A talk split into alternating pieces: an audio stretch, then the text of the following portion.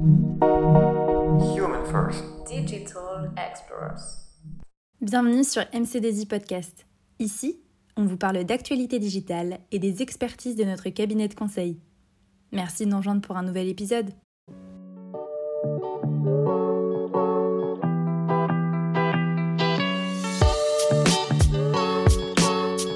C'est l'heure de reparler des méthodes d'apprentissage dans le machine learning.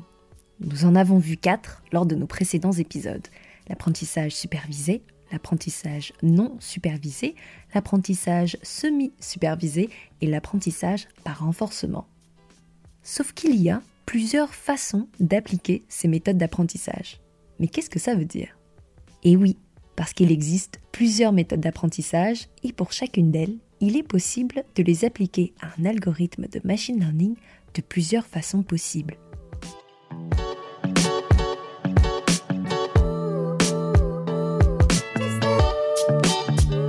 Nous ne parlerons que de deux façons d'appliquer une méthode d'apprentissage à un algorithme. L'apprentissage à partir de zéro et l'apprentissage par transfert. L'apprentissage à partir de zéro, qu'est-ce que c'est? C'est tout simplement quand vous entraînez un algorithme à partir de zéro. C'est-à-dire qui a zéro expérience, qui n'a pas de modèle statistique encore créé de sa propre expérience. Pour entraîner un réseau de neurones à partir de zéro, vous devez réunir un volume de données étiquetées très important et concevoir une architecture de réseau qui pourra développer un modèle statistique à partir de ces données d'entraînement. C'est une méthode adaptée pour le développement d'algorithmes à tâches spécifiques innovantes ou à ceux qui doivent pouvoir naviguer de façon fiable sur un grand périmètre de données d'entrée et de sortie. Autrement dit, et c'est assez logique, pour partir sur des choses nouvelles ou pour ne pas risquer de biais en sortie, il faut partir d'une page blanche. Cependant, vous vous doutez bien que c'est une approche qui reste rare, car encore une fois, on le redit, en raison du grand volume de données étiquetées et de la longue durée d'apprentissage, l'entraînement des réseaux de neurones peut facilement s'étaler sur plusieurs jours, voire sur plusieurs semaines, voire sur plus encore, et exige une puissance de calcul qui nécessite des investissements et des aménagements très coûteux. C'est pourquoi l'apprentissage par transfert, ou transfer learning, est souvent prise comme l'approche la plus réaliste. Le processus commence avec un réseau existant pré-entraîné, c'est-à-dire qui a déjà de l'expérience et un modèle statistique pratiquement opérationnel sous le coude et qui se rapproche évidemment de notre modèle idéal. On nourrit cet algorithme avec de nouveaux jeux de données d'entraînement qui sont notamment plus pertinents à notre problème et notre tâche spécifique recherchée. Et à force de faire tourner cet algorithme sur ces nouveaux jeux de données plus pertinents, et si besoin avec quelques ajustements manuels à l'intérieur de l'algorithme, le modèle existant va progressivement se recalibrer plus spécifiquement à notre tâche spécifique.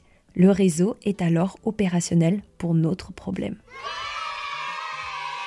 Par exemple, on veut catégoriser des chats sur une base d'images. On prend un réseau pré-entraîné à reconnaître des chiens. On le nourrit de photos de chats et si besoin, on l'ajuste manuellement directement dans l'algorithme. Après de belles moulinettes d'entraînement, notre réseau est opérationnel pour faire de la reconnaissance de chats.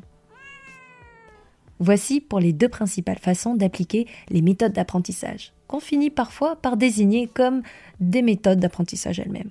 Enfin, tant que vous connaissez la différence. Je vous garde encore un tout petit peu pour un aparté programmation en général, et pas que machine learning, parce qu'il n'y a pas que ça dans la vie quand même. Car comment parler algorithme et donc programmation sans parler API En pratique, l'apprentissage par transfert nécessite une interface permettant d'accéder au contenu à l'intérieur du réseau préexistant pour y ajouter des ajustements. On passera la plupart du temps par des API. Une API pour Application Programming Interface est un ensemble ordonné de fonctions qui sert de façade et connecteur par laquelle un logiciel peut offrir ses services à d'autres logiciels. Elle permet ainsi de fournir à un logiciel un accès à des fonctionnalités appartenant à un autre logiciel sans avoir à rentrer dedans. Une euh, interface, quoi. Les API, particulièrement adaptées à la logique de programmation par bloc et la culture de l'open source, sont aujourd'hui incontournables. Retenez ce mot, vous l'entendrez passer partout. En l'occurrence, pour tester rapidement la viabilité d'un projet de machine learning qui ne requiert pas une trop grande performance, il existe des API en ligne qui permettent de travailler directement sans code sur toutes les phases d'apprentissage d'un algorithme de machine learning, notamment l'entraînement et la phase d'analyse d'erreurs.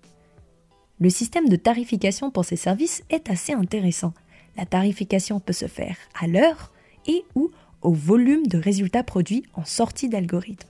Sans surprise, les providers de ces API les plus reconnus du marché sont Google, avec leur offre Google Cloud AI, Microsoft avec leur offre Microsoft Azure Machine Learning et Amazon avec leur offre AWS Machine Learning. Fin de la parenthèse et fin de l'épisode. On se retrouve plus tard pour donner des exemples concrets de réseaux de neurones profonds. À très vite au prochain épisode.